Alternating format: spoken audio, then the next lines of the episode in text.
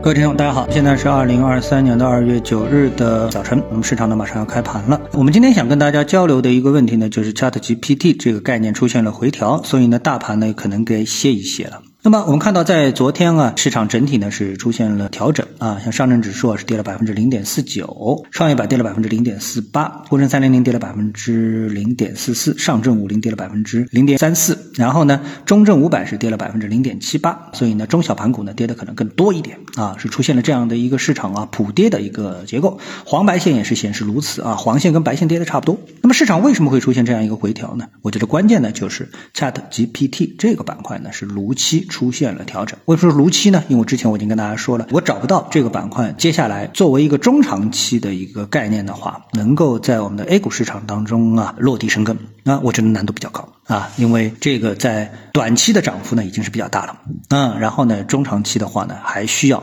摸索到底如何来跟我们进行一个对接。那因为这种对接啊，我觉得里面存在着两个问题。第一，我们自己本土的 Chat GPT 的这样的一个替代品，是不是能够短期在里面出现啊？尽管这个百度说，哎，我搞出来了啊，我搞了一个东西。但是大家是不是相信它这个东西？不是普通人相信不相信啊，而是机构作为商业模式的这个加法的时候，是不是相信？是不是我选择这个百度的产品，而不是选择 Chat GPT 的这个产品？啊，这里面就是说，Chat GPT 在中国是不是会出现真正意义上的竞品？因为在这一点上，谷歌都是非常的慌乱，对吧？苹果到目前为止没有任何的声音啊，可见 Chat GPT 它真的是非常的这个厉害。那么另外一个呢，Chat GPT 能不能进口？就是落地到中国，让中国可以使用。那我们知道，现在美国它是不让中国电话号码注册的。那么这种情况下面，等于是进来的这个方向，哎，先堵了一堵。那另外还存在着我们让不让他进来，对吧？就像谷歌，我们不让他进来。所以呢，这个时候我们就存在的 Chat GPT 怎么跟我们的这些上市公司，特别跟我们的 C 端普通消费者进行一个对接？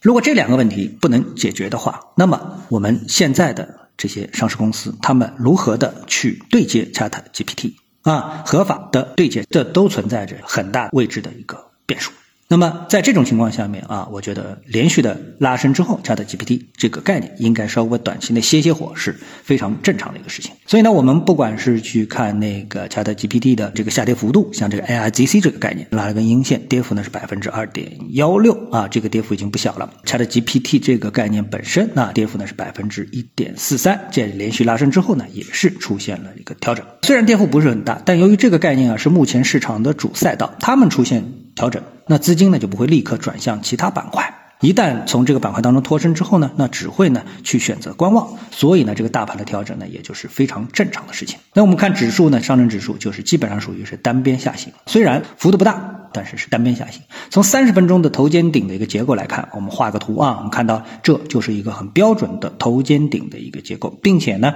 在最近的这个跌破头肩顶的一个颈线位之后呢反弹，然后就是一路下行。啊，这个三十分钟图就是基本上就是一路下行啊，所以这个颈线不能返回到颈线之上，那么目前在技术上大盘就继续调整的理由就非常的充分。好，那么今天呢，我们就跟大家探讨一下，各位有什么想法或者是感受的话呢，欢迎在评论区里呢一起的交流，也希望各位呢是多多点赞、转发、订阅我的频道专辑啊，我们下期的节目时间再见。